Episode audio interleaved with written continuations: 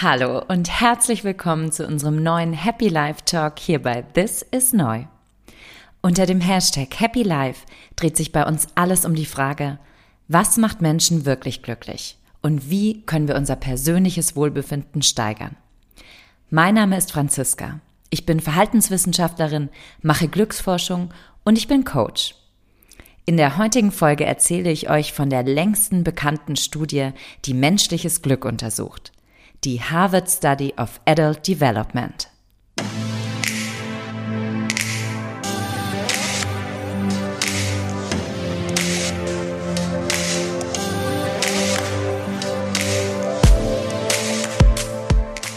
Was macht ein glückliches und gesundes Leben aus?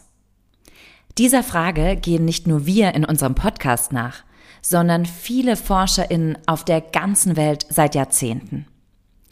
Regelmäßig erscheinen neue Umfrageergebnisse, die zeigen sollen, was Menschen in ihrem Leben am wichtigsten ist, was sie erreichen wollen, um ein gutes Leben zu führen. Zum Beispiel Familie, Karriere, Freunde, Geld oder Freiheit. Aber ist, was uns wichtig ist, auch immer das, was uns glücklich macht? Noch 2006 sagten über 80 Prozent der jungen Erwachsenen zwischen 18 und 25 Jahren in einer Umfrage des Pew Research Centers, ihr wichtigstes Lebensziel sei es, reich zu werden. Für 50 Prozent der Befragten war ein weiteres Ziel, berühmt zu werden. Knapp 20 Jahre später sehen die Ergebnisse ein bisschen anders aus. In einer Deloitte-Studie aus dem Jahr 2023 wurde die Einstellung der Generation Z und Y zu Arbeit und Erfolg untersucht. Die Befragten gaben an, das Wichtigste für ihr Identitätsgefühl sei die Beziehung zu Familie und Freunden. Erst danach komme der berufliche Erfolg. Aber wie gesagt, was Menschen wichtig finden, muss nicht zwangsläufig das sein, was sie auch glücklich macht, oder?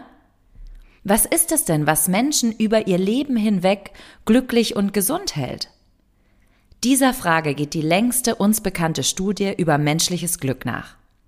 Die Harvard Study of Adult Development wird seit 1938 durchgeführt. Sie begleitet dieselben Personen über ihr gesamtes Erwachsenenleben hinweg. Die Studie wird an der Harvard Medical School und der Massachusetts General Hospital durchgeführt.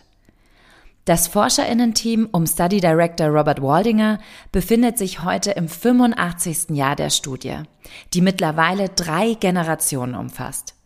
Großeltern, mit denen die Studie 1938 startete, ihre Kinder und ihre Enkel. Insgesamt haben die Wissenschaftler in dem 85-jährigen Längsschnitt Forschungsprojekt über 2000 Personen untersucht. Waldinger ist der vierte Direktor der Studie. Das Projekt begann 1938 in Boston mit zwei Studiengruppen. Die erste Studiengruppe setzte sich aus Harvard College Studenten im zweiten Studienjahr zusammen.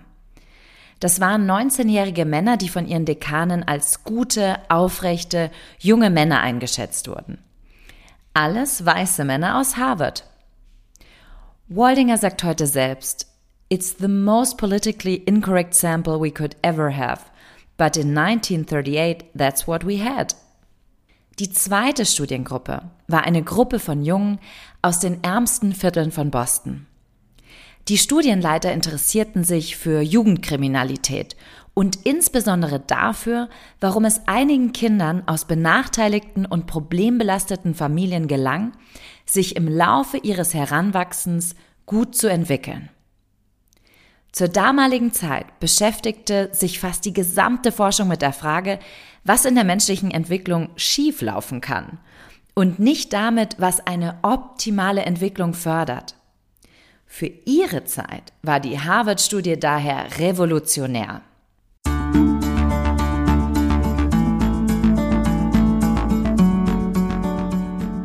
Im Laufe der Jahre haben die ForscherInnen ihr Sample der 724 ursprünglichen Probanden erweitert, so dass heute zumindest ein ausgewogenes Geschlechterverhältnis unter den Teilnehmern herrscht. People of Color sind allerdings weiterhin nicht unter den Befragten. Um sicherzustellen, dass die Ergebnisse ihrer Studie nicht spezifisch für weiße Menschen in Boston sind, beziehen die Forscherinnen daher auch die Ergebnisse anderer Studien mit ein, die eine größere Vielfalt aufweisen. Als die Probanden der Studie 1938 beitraten, wurden alle jungen Männer zunächst interviewt und medizinisch untersucht. Die Studienleiter haben sie auch zu Hause besucht und ihre Eltern interviewt. Und dann wuchsen die jungen Männer heran und beschritten verschiedene Lebenswege. Sie wurden zu Fabrikarbeitern, zu Anwälten, Maurern und Ärzten. Einer wurde sogar Präsident der Vereinigten Staaten von Amerika. John F. Kennedy war nämlich auch Teil des ursprünglichen Samples. Manche von ihnen wurden zu Alkoholikern. Einige wenige wurden schizophren. Manche sind die soziale Leiter hinaufgeklettert, während andere in die entgegengesetzte Richtung unterwegs waren.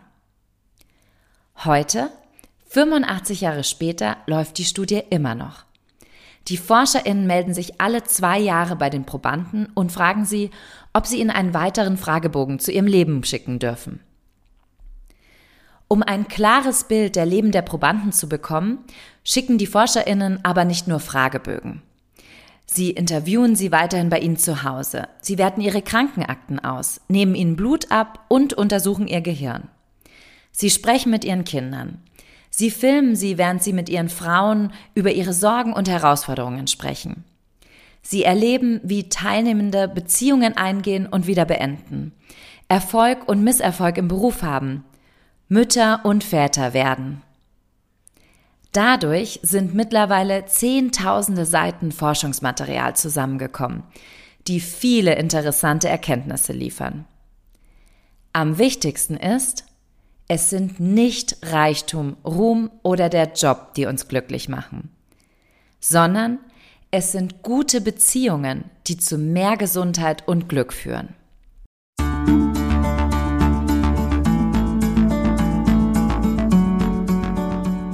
Und zwar alle Beziehungen, die wir haben. Nicht nur die mit einem potenziellen Partner oder einer Partnerin, sondern auch die mit unseren Großeltern, Eltern, Geschwistern, Kindern, Freunden, unsere Gemeinschaft, unseren Arbeitskollegen und so weiter. Hier sind drei zentrale Erkenntnisse der Harvard-Studie darüber, wie uns gute zwischenmenschliche Beziehungen über unser Leben hinweg glücklich und gesund halten. Erstens, soziale Beziehungen sind gut und wichtig für uns. Und Einsamkeit verkürzt das Leben. Es zeigt sich, dass Menschen, die sozial verbunden sind, mit ihrer Familie, mit Freunden, mit einer Gemeinschaft, dass die glücklicher und gesünder sind und länger leben als Menschen, die weniger gute soziale Beziehungen haben. Menschen, die einsamer sind, als sie es sein wollen, sind weniger glücklich. Ihre Gesundheit verschlechtert sich früher, ihre Gehirnfunktion lässt eher nach und sie sterben sogar früher als Menschen, die sich nicht einsam fühlen. Einsamkeit bedeutet dabei aber nicht allein zu sein. Wenn man allein ist, muss man sich nicht einsam fühlen. Und gleichzeitig kann man sich aber auch in einer Partnerschaft oder in großen Menschenansammlungen sehr einsam fühlen. Einsamkeit hat physische Auswirkungen auf den Körper. Sie kann Menschen schmerzempfindlicher machen, ihr Immunsystem unterdrücken, die Gehirnfunktion beeinträchtigen und den Schlaf stören, was dann wiederum zu Müdigkeit und Gereiztheit führt. Untersuchungen haben gezeigt, dass Einsamkeit für ältere Erwachsene gefährlicher ist als Fettleibigkeit. Studien zeigen, dass anhaltende Einsamkeit das Sterberisiko einer Person um bis zu 26 Prozent erhöhen kann. Die britische Environmental Risk Longitudinal Twin Study berichtet über den Zusammenhang zwischen Einsamkeit und schlechter Gesundheit sowie Selbstfürsorge bei jungen Erwachsenen. Diese laufende Studie umfasst mehr als 2200 Teilnehmer die wurden entweder 1994 oder 95 in England und Wales geboren. Als sie dann 18 Jahre alt waren, fragten die ForscherInnen sie, wie einsam sie sich fühlten. Diejenigen, die angaben, sich einsam zu fühlen, waren eher mit psychischen Problemen konfrontiert, verhielten sich unsicherer und konnten Stress nur auf eine negative Weise bewältigen. Jüngere Statistiken belegen, dass Einsamkeit in unserer Gesellschaft ein verbreitetes Problem darstellt. In einer Online-Studie, an der 55.000 Menschen aus der ganzen Welt teilnahmen, gab einer von drei in jeder Altersgruppe an, sich oft einsam zu fühlen. Bei den 16 bis 24-Jährigen waren es sogar 40 Prozent, die sich oft oder sehr oft einsam fühlten. In Großbritannien werden die wirtschaftlichen Kosten von Einsamkeit, denn einsame Menschen sind weniger produktiv und neigen eher zu Fluktuation, auf mehr als 3,1 Milliarden Dollar jährlich geschätzt. Die zweite Erkenntnis der Harvard Study ist, es kommt nicht darauf an, wie viele Freunde man hat und auch nicht darauf, ob man in einer festen Beziehung lebt oder nicht. Es kommt auf die Qualität der Beziehungen an, die man hat. Es kommt darauf an, wie eng unsere Beziehungen sind, wie positiv und fördernd, wie aufrichtig und erfüllend. In Konflikten zu leben ist schlecht für unsere Gesundheit. Studien belegen zum Beispiel, dass sich konfliktreiche Ehen mit wenig Liebe negativ auf die eigene Gesundheit auswirken. Die Harvard-Studie zeigt, dass es nicht der Cholesterinwert in einem Alter von 50 ist, der bedingt, wie gesund wir mit 80 sind, sondern ob wir mit 50 zufrieden mit unseren sozialen Beziehungen waren. Ältere Menschen, die angeben, in glücklichen Partnerschaften zu leben, die berichten, dass sie an den Tagen, an denen sie körperliche Schmerzen haben, trotzdem genauso glücklich waren wie sonst während diejenigen, die ihre Beziehung als unglücklich empfinden, stärkere körperliche Schmerzen erleben, die durch das emotionale Leid eben verschlimmert werden. Die dritte Erkenntnis der Harvard Study ist, gute Beziehungen schützen nicht nur den Körper, sondern auch den Geist. Es zeigt sich, dass Menschen, die soziale Beziehungen haben, in denen sie sich sicher und gestützt fühlen, in denen sie sich auf eine andere Person verlassen können, dass diese Menschen im Alter länger ein klares Gedächtnis behalten als die, die ohne solche Beziehungen leben. Wenn Menschen in Beziehungen sind und das Gefühl haben, dass sie sich nicht wirklich auf den anderen verlassen können, dann baut ihr Gedächtnis früher ab.